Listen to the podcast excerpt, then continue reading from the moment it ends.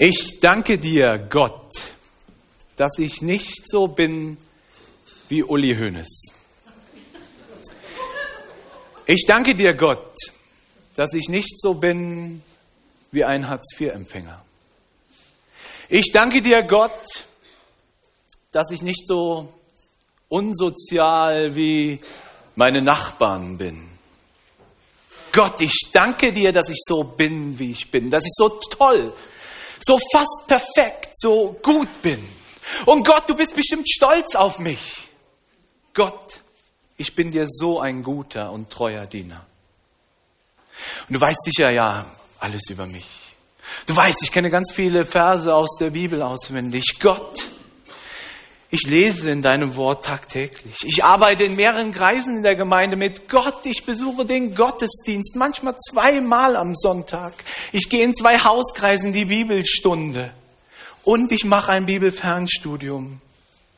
Gott, und ich habe doch auch immer evangelistische Traktate einstecken.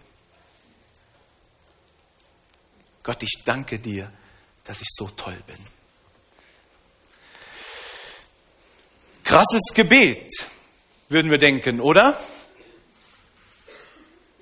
Ich finde es krass. Und es ist wirklich natürlich irgendwo krass überzogen. Und ich möchte uns heute Morgen herausfordern, vielleicht uns doch zu reflektieren, ob vielleicht nicht in diesen krassen, überzogenen Worten doch das ein oder andere an gewisser Ähnlichkeit in unserem eigenen Denken vielleicht manchmal vorhanden ist. Wie fromm bist du? Wie würdest du dich auf einer Skala von 1 bis 10 in deiner Frömmigkeit einordnen, wenn 10 der höchste Wert wäre? Natürlich wir sind ja alle gute, demütige Christen, bescheiden. Und dann würden wir uns offiziell so gutes Mittelmaß vier bis sechs, ja, also eine glatte fünf. Wäre in der Schule nicht so gut, aber so in dem, in dem Sinne, da wäre das gut. Ja, und dann würden wir das begründen, ja, eine fünf, ja, ich, ich, Frömmigkeit, mein Geistleben, das ist mir schon wichtig, aber ich bin noch lang nicht perfekt. Ich muss ja noch so viel lernen. Ich muss noch in dem Bereich und in diesem wachsen. Und dann sitzen wir zusammen, vielleicht im Hauskreis oder so, und unterhalten uns und dann stimmen alle mit ein als demütige Christen. Ja, ja, ich auch, vier bis sechs, ja. Äh, und äh, ich muss auch in diesem und jenen wachsen und lernen.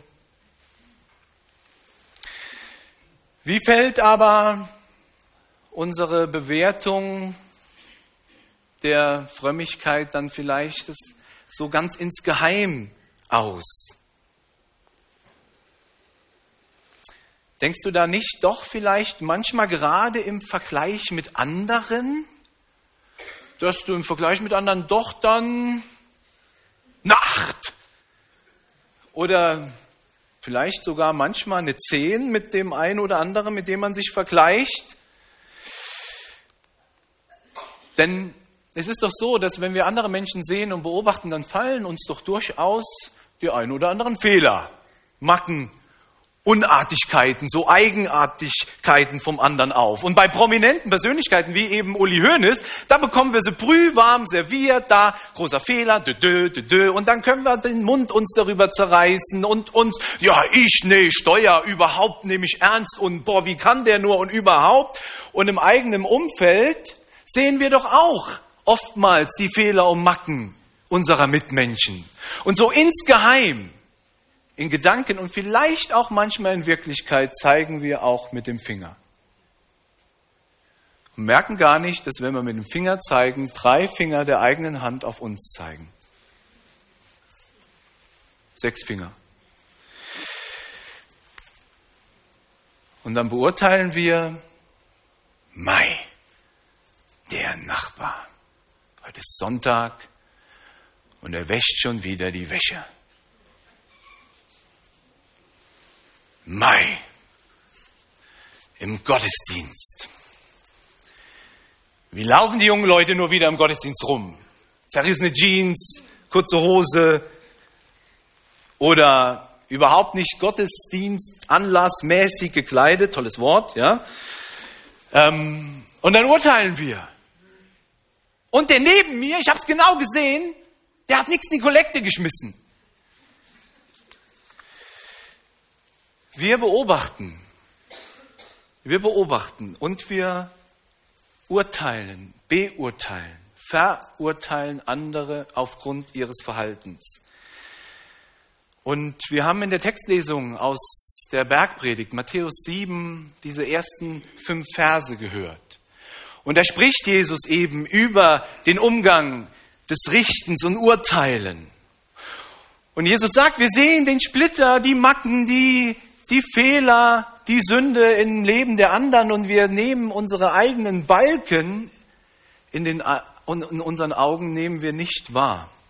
Und in unserem heutigen Predigtext greift Jesus dieses Thema auch auf, wieder auf. Es ist ein Thema, das immer wieder in der, in der Bibel äh, zum Vorschein kommt. Dieses Thema über andere urteilen und er warnt in dem Predigtext von heute eben dann er warnt davor, eine eigene Selbstgerechtigkeit in allem Urteilen eben aufzubauen.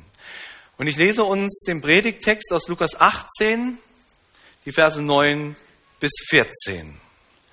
Lukas 18, die Verse 9 bis 14.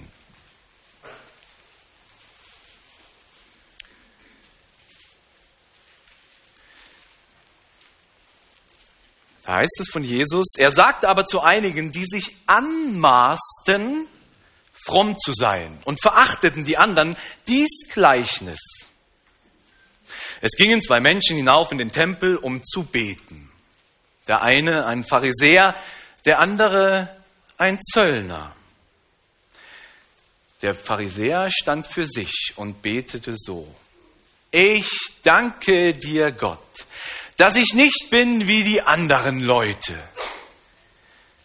Räuber, Betrüger, Ehebrecher und auch nicht wie dieser Zöllner. Ich faste zweimal in der Woche und gebe dem Zehnten von allem, was ich einnehme. Der Zöllner aber stand von ferne wollte auch die Augen nicht aufheben zum Himmel, sondern schlug an seine Brust und sprach, Gott, sei mir Sünder gnädig. Ich sage euch, dieser ging gerechtfertigt hinab in sein Haus, nicht jener. Denn wer sich selbst erhöht, der wird erniedrigt werden. Und wer sich selbst erniedrigt, der wird erhöht werden. Soweit der Predigttext. Jesu Gleichnis zu diesem Thema von Anmaßung, Anmaßung einer Selbstgerechtigkeit. Jesus warnt uns davor, warnt die Menschen um ihn herum, selbstgerecht aufzutreten, sich für selbstgerecht zu halten. Und das ist auch das Erste eben, was er anprangert, die Anmaßung, mit der Leute sich eben Dinge herausnehmen, die ihnen gar nicht zustehen. Denn das bedeutet ja Anmaßung. Anmaßen heißt, sich etwas zu nehmen, was mir, was mir gar nicht zusteht. Sich etwas herauszunehmen, einen Titel oder sonst etwas, was mir gar nicht gebührt. Und so übersetzt Luther eben diesen diesen Text, diesen Vers 9. Und in der Elberfelder Übersetzung ist dieser Vers wie folgt übersetzt. Er sprach aber zu einigen, die auf sich selbst vertrauten, dass sie gerecht seien. Es sind Menschen, die halten sich für gerecht. Aus sich selbst heraus. Sie halten sich für besonders fromm und, und rechtgläubig einfach. Und in dem Sinne finde ich die Luther-Übersetzung eigentlich passend mit dem Anmaßen, denn diese Leute, die halten sich für gerecht. Sie sind es aber nicht. Sie nehmen sich etwas heraus. Sie denken, ihnen steht Gerechtigkeit zu. Sie sind aber nicht gerecht. Sie halten sich nur für gerechter als andere und deshalb urteilen sie über andere, verurteilen sie. Sie ordnen sich selbst auf so einer Frömmigkeitsskala ganz weit oben an. Und die anderen, dann beobachten sie, wie verhält er sich dort und derjenige dort und dann wird unten eingeordnet. Sie schauen auf andere herab aufgrund von Sünde, von Macken, von Unartigkeiten. Man könnte auch sagen, dass diese Menschen von ihrer eigenen Gerechtigkeit wirklich voll überzeugt sind. Und weil sie so von ihrer Gerechtigkeit überzeugt sind, sehen sie eben sich bei sich keine Fehler, aber die ganzen Splitter in den Augen der anderen. Und es ist gerade diese Einstellung, diese Überheblichkeit, diese Selbstgerechtigkeit, dieses Urteilen über andere, dieses Verhalten zeigt im größten Sinne ihre Ungerechtigkeit. Diese Einstellung, das ist eigentlich der größte Balken in ihren Augen, weil sie so denken und so auftreten. Und Jesus sieht das als Gefahr und er warnt vor Selbstgerechtigkeit. Und ich denke, das kann auch für uns in unserer heutigen Zeit, für unsere persönliche Nachfolge eine Gefahr sein. Und ihr Lieben, ich muss zugeben, dass ich auch immer wieder aufpassen muss, wie denke ich über andere? Mit welcher Motivation beobachte ich andere und bilde mir dann ein Urteil, verurteile und ich bin vielleicht auch versucht, so zu denken, ach, ich, der perfekte Lars. Ich, der versucht wirklich mit Ernsthaftigkeit geistlich zu leben, alles richtig zu machen und der auch weiß, was geistlich ist und was ungeistlich ist und das einordnet, richtig und falsch, was ist, äh, was sich gehört und was unpassend ist. Kennen Sie vielleicht so ganz insgeheim so ein Denken? Oder so eine Gefahr zumindest. Und dann stehe ich eben in der Gefahr, dass ich vielleicht doch eher auf meine Gerechtigkeit vertraue und schaue. Natürlich glaube ich an Jesu Vergebung, Jesu Rettung und aber jetzt habe ich das ja in Anspruch genommen und jetzt lebe ich eigentlich so, muss ich schon sagen, so menschlich gesehen, ich lebe schon eigentlich nicht schlecht. Also zumindest bin ich kein Räuber und kein äh, Betrüger oder sonst wie. Und dann schüttel ich eben doch vielleicht eher mal verständnislos den Kopf. Wie können andere nur so sein, so handeln? Und ich denke, das ist eben die Gefahr, dass man dann doch innerlich, gedanklich vielleicht so denkt, wie der Pharisäer es im Gebet zum Ausdruck bringt. Ich danke dir, dass ich nicht bin wie die anderen Leute. Räuber, Betrüger, Ehebrecher und auch nicht wie dieser Uli Hoeneß oder setzen Sie ein, wen Sie wollen. Ihr Lieben, was für eine Anmaßung ist so ein Denken? Und Jesus geht weiter in diesem Gleichnis.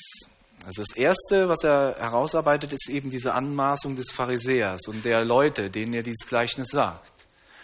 Und dann geht er weiter und sagt, das Zweite, was wir dann sehen können, ist die, Be die Begründung die Begründung dieser Anmaßung. Denn Jesus macht ja deutlich, immerhin äh, gibt es ja eine Begründung für eine solche Anmaßung. Denn es ist ja nicht irgendwer, der in seinem Gleichnis so betet. Es ist, nein, es ist ein Pharisäer, der so betet.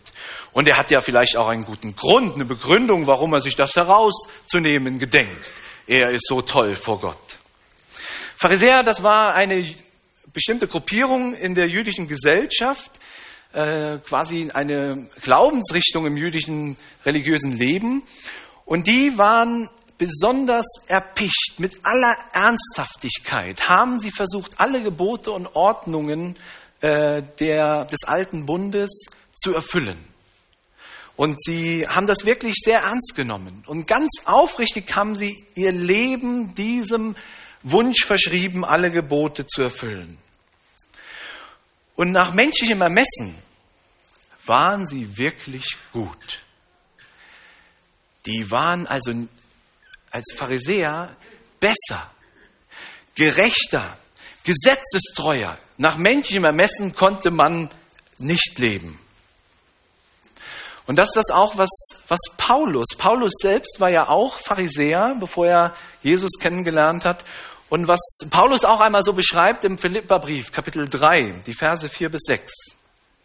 Und da schreibt Paulus, wenn ein anderer meint, er könne sich auf sein Fleisch, und Fleisch steht hier eben für seine eigene Gerechtigkeit, die aus dem eigenen Handeln hervorkommt, verlassen. Also er könne sich auf seine eigene Gerechtigkeit verlassen, könnte man auch sagen. Könnte ich, Paulus ist viel mehr, der ich am achten Tag beschnitten bin, aus dem Volk Israel, vom Stamm Benjamin, ein Hebräer von Hebräern, nach dem Gesetz ein Pharisäer, nach der Gerechtigkeit, die das Gesetz fordert, untadelig gewesen. Das sind Worte von Paulus aus seiner Sicht als Pharisäer früher. Paulus selbst sagt, ich war so, ich war der Pharisäer unter den Pharisäern. Ich war vor dem Gesetz untadelig, gerecht vor Gott, kein Vorwurf. Das war das Streben eines Pharisäers, untadelig zu sein. Und weil sie das wirklich mit aller Ernsthaftigkeit so betrieben haben, haben sie das wirklich auch geglaubt. Sie waren untadelig vor dem Gesetz, so wie Paulus das eben beschreibt. Und, und das sind, Paulus listet ja auch hier so eine ganze Liste von, von Begründungen, warum er gerecht war. Ein, ein Pharisäer aus dem Stamm Benjamin und am achten Tag beschnitten, alles erfüllt. Und so betet, so begründet der Pharisäer in Jesu Gleichnis auch seine Anmaßung. Er begründet sie in Vers 12. Ich faste zweimal die Woche und gebe den Zehnten von allem, was ich einnehme. Und sicherlich hätte, ist ja nur ein Gleichnis, äh, der Pharisäer dann weitermachen können. Und das mache ich und das und das und das.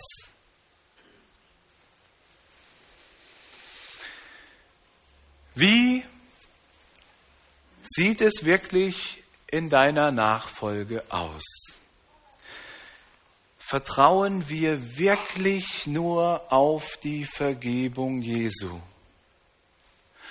Oder sind wir eben nicht doch versucht, stehen in der Gefahr, doch auch ein bisschen was noch dazu zu tun? Weil wir denken, wir könnten noch ein bisschen was dazu tun, um noch gerechter vor Gott zu sein. Und fahren so ein bisschen nebengleisig als Motivation.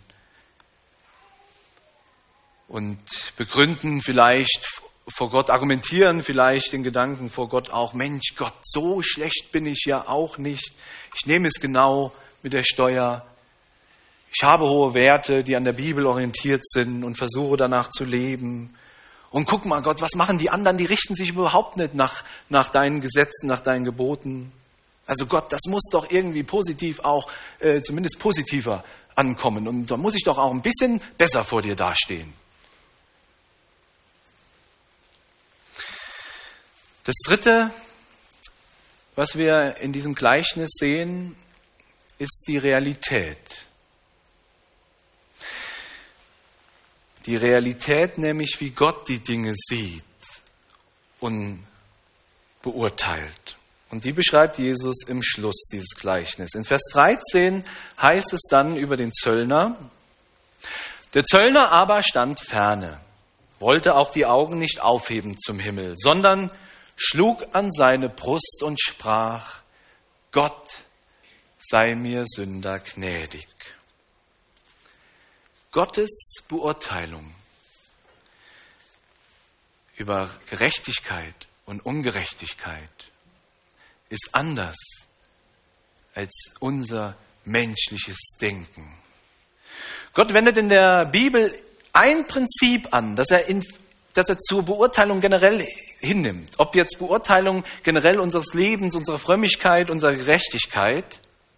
Und dieses Prinzip, das beschreibt er zum Beispiel einmal als Samuel einen jungen Mann zum König salben soll. Und dann kommen die ganzen Söhne Isais und Samuel denkt, boah, das ist er und das ist er und das ist er. Und jedes Mal heißt es, nein, nein, nein, das ist er nicht. Und dann irgendwann heißt es, ach, ich habe noch einen, der ist noch irgendwo draußen bei den Schafen. Ja, lass den mal herbringen. Der Kleinste, der Jüngste. Und dann heißt es in 1 Samuel 16, Vers 7, ein Mensch sieht, was vor Augen ist. Gott aber sieht das Herz an. Gott aber sieht das Herz an. Das ist es, das Prinzip Gottes wie er beurteilt. Nicht nach Äußerlichkeiten. Gott beurteilt nicht danach, wie wir uns präsentieren können, wie wir uns verkaufen vor anderen Menschen. Er beurteilt auch nicht darüber, was wir tun, warum wir es tun, wie wir es tun. Gott urteilt nach unserer Herzenshaltung. Und von unserem Herzen zeigt sich dann auch wirklich, wie unsere eigentliche Motivation aussieht für unser Handeln. Und vor allem, wie steht unser Herz zu ihm, dem lebendigen Gott, dem liebenden Vater im Himmel. Das, wie unser Herz zu ihm steht, ist das entscheidende Kriterium. Im Gleichnis macht Jesus deutlich, dass dieser Zöllner, so ein, so ein Zöllner war ja verhasst bei den Juden. Das war ein Kollaborateur. Mit den Römern hat er gemeinsame Sache gemacht. Das war undenkbar für die Juden. Und dieser Zöllner, verhasst bei anderen, der kommt zum Gebet in den Tempel und er kommt mit der rechten Herzenshaltung in den Tempel. Er stand von ferne, traute sich nicht die Augen zum Himmel zu heben, schlägt auf seine Brust. Er schlägt auf seine Brust als Zeichen seines Schuldbewusstseins. Alles diese Handlungen, er steht von ferne, er traut sich nicht nach oben zu schauen, schlägt auf seine Brust, alles Zeichen seiner Ehrfurcht, Zeichen seiner Demut, mit der er zu Gott kommt, Zeichen der Erkenntnis darüber, dass er nicht vor Gott bestehen kann, dass er nicht gerecht ist und dass er darauf vertraut und hofft, dass Gott ihm vergibt. Gott sei mir Sünder gnädig, so kommt er. Er bittet herzlich um Gottes Gnade.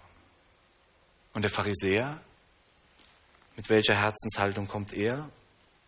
Der Pharisäer kommt selbstgerecht in den Tempel, überzeugt von sich und seinem Leben, seiner Taten. Er sieht nicht die Notwendigkeit der Vergebung, die er braucht. Er verlässt sich auf seine Gerechtigkeit. Und so kommt Jesus in, in Vers 14 dann zum Schluss dieses Gleichnisses und sagt, ich sage euch, dieser ging gerechtfertigt hinab in sein Haus, nicht jener. Denn wer sich selbst erhöht, der wird erniedrigt. Und wer sich selbst erniedrigt, der wird erhöht werden. Jesus sagt damit, die eigentliche, die göttliche Realität ist anders, als wie wir Menschen es beurteilen. Nicht der, der auf gute Werke oder auf ein vermeintlich tolles Leben schaut und baut. Nicht der, der sich tatsächlich vielleicht persönlich als gerechter irgendwie empfindet als die Menschen um ihn herum. Nicht der wird erhöht. Hochmut kommt vor dem Fall. So heißt es in Sprüche 16.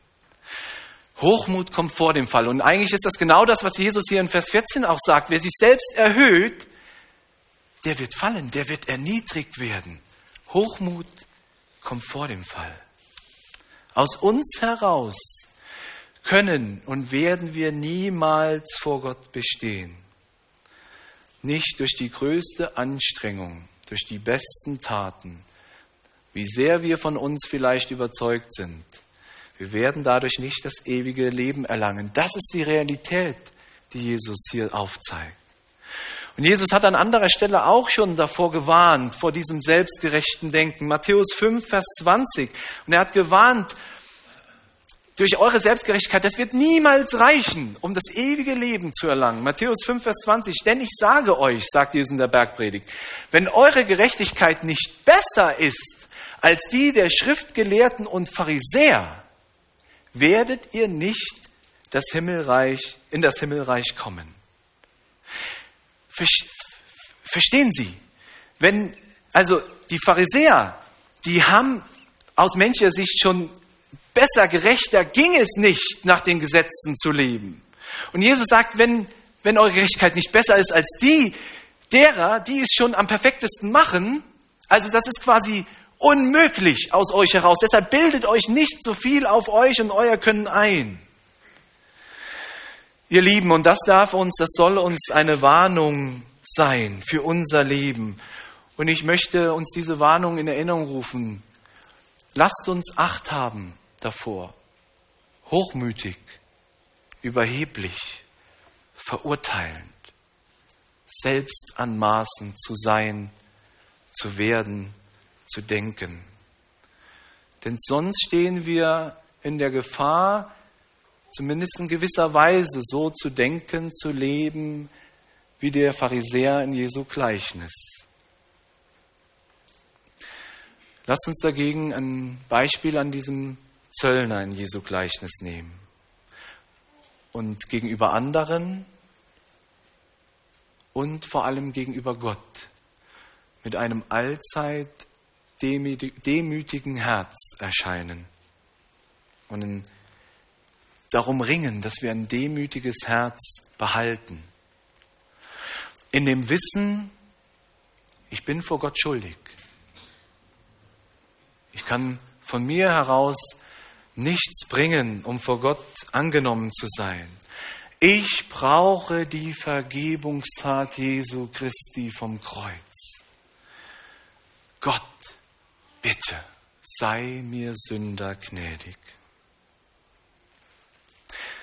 Und wenn ich mit dieser Herzenshaltung lebe, mit dieser Herzenshaltung vor Gott komme, dann gilt uns das, was Jesus in Vers 14 sagt. Dann werden wir erhöht werden.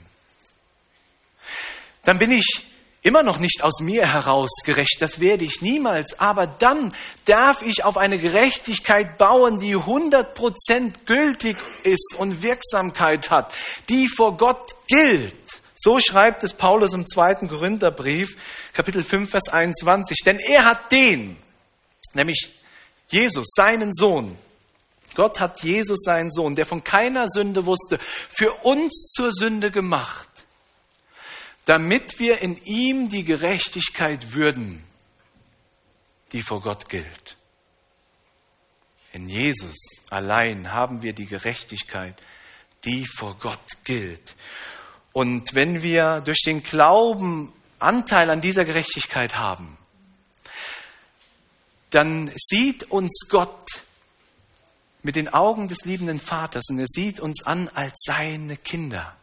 Er sieht uns an als rein. Er sieht uns an als heilig.